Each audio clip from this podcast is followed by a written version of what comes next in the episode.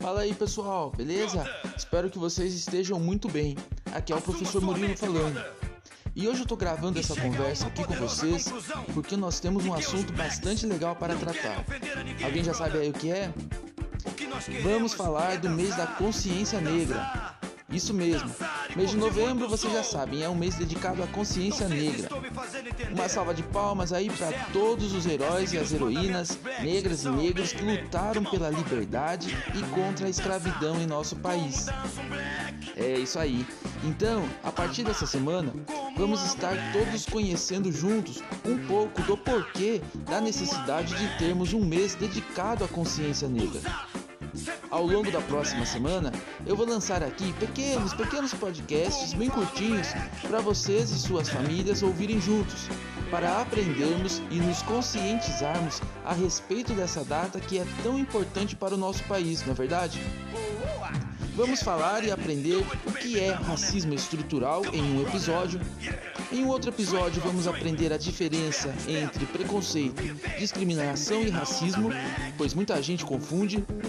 E também vamos conhecer a história do 20 de novembro, por que essa data foi escolhida para ser o Dia da Consciência Negra.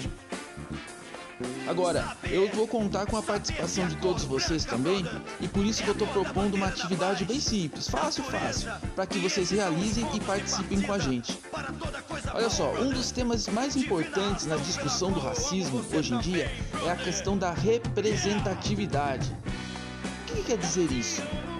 Muito simples. Num país que viveu 388 anos de escravidão, onde 75% da sua história foi sob a escravidão, o racismo é muito presente na sociedade, né?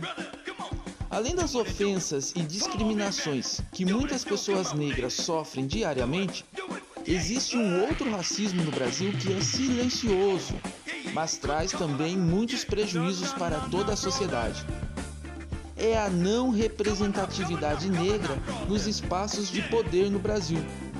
Ó, pra gente constatar, basta a gente fazer o famoso teste do pescoço. Já fizeram?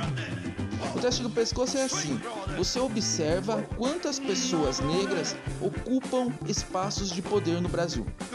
Espaços de poder é a política, é a universidade, são os altos cargos empresariais, são as referências culturais da sociedade. Pois é, dados estatísticos comprovam que a população negra é excluída de participação nesses espaços de poder. E isso é uma consequência direta da desigualdade racial que vivemos desde os tempos da escravidão. E isso não acontece por uma questão individual não, viu?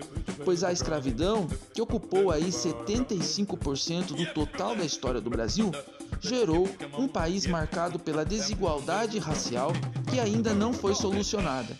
Ou seja, infelizmente no Brasil, brancos e negros não partem do mesmo ponto de largada na corrida da vida.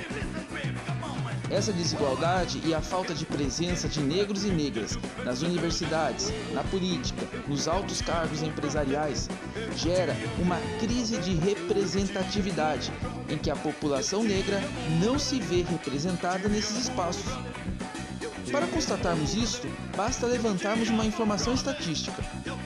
Você sabia que o Brasil é um país cuja maioria da população é negra? Sim, o Brasil é o maior país com população negra fora da África no mundo.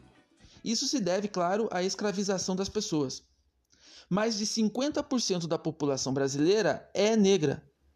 Mas, peraí, se nós somos um país em que a maioria da população é negra e a minoria da população é branca, por que quando nós vemos os noticiários de política, não veja, não, nós não vemos pessoas negras? Aliás, Quantos políticos de grande expressão nacional negros temos no Brasil? Quantos intelectuais das universidades de renome negros vemos dando entrevistas na televisão?